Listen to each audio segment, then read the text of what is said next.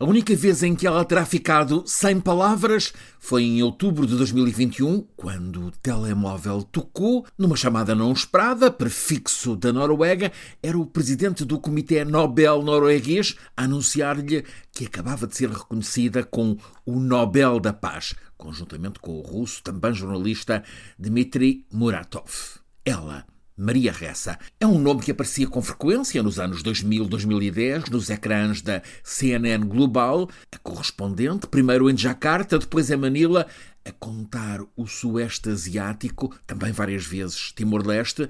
Está forte na memória aquela figura fisicamente miúda, transbordante de energia, cabelo curto, óculos redondinhos a enquadrar Histórias sérias, bem contadas, com empatia, sempre que possível com um sorriso sóbrio. Maria Ressa nasceu nas Filipinas, onde tem sido persona não grata a diferentes poderes e interesses políticos de topo, cresceu e formou-se nos Estados Unidos, está, vai para 40 anos, tem agora 59 de idade a contar e analisar a atualidade. Durante quase duas décadas na CNN Internacional, nesta última dúzia de anos, de regresso às Filipinas, num jornal nativo digital que fundou, juntamente com três amigas também jornalistas, o Rappler. Um jornal que cultiva o jornalismo de investigação num país como as Filipinas, sistematicamente exposto a tsunamis de desinformação e à violência de Estado, sobretudo nos seis anos da presidência Duterte,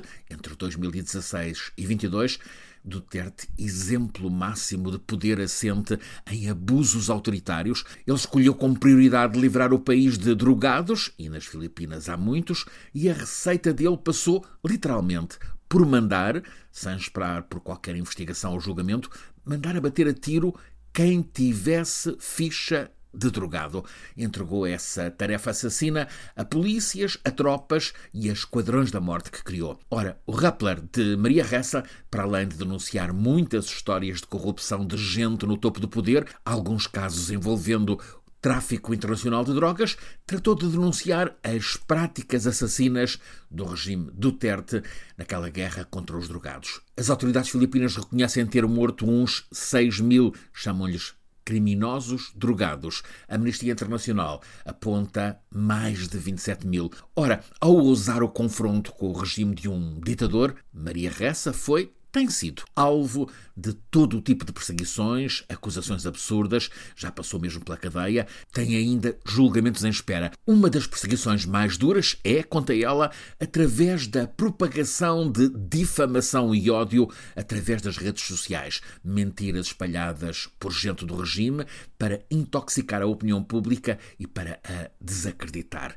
A experiência de Maria Ressa mostra como a internet, o digital, possibilita dar notoriedade e relevância a um jornal que pratica o jornalismo que é essencial para a democracia, como é o caso do Rappler, mas a internet também serve, e ela foi alvo disso, para operações de ódio e manipulação. E é isso mesmo que Maria Ressa nos conta nas 344 páginas do livro A Luta pelo Nosso Futuro, como fazer frente a um ditador, agora publicado pelo Mundo, em Portugal, pela Ideias de Ler, em que Maria Ressa, jornalista combatente pelo direito fundamental à informação, alerta sobre como a desinformação está a ser, pelo mundo, ameaça à democracia. Insidiosas técnicas de manipulação, amparadas por empresas tecnológicas, em especial as que se dedicam às redes sociais, estão, por exemplo, a interferir com eleições e, sobretudo, a conseguir eficácia e seguidores através da distribuição de ódio, porque reforça Maria Ressa, o ódio é uma emoção que engancha e gera seguidores. Ela acrescenta são técnicas praticadas por gente que quer manipular as nossas emoções e mudar o modo como pensamos. É assim o alerta da Nobel Maria Ressa a lembrar-nos como o jornalismo é um bem público essencial que importa, portanto, defender.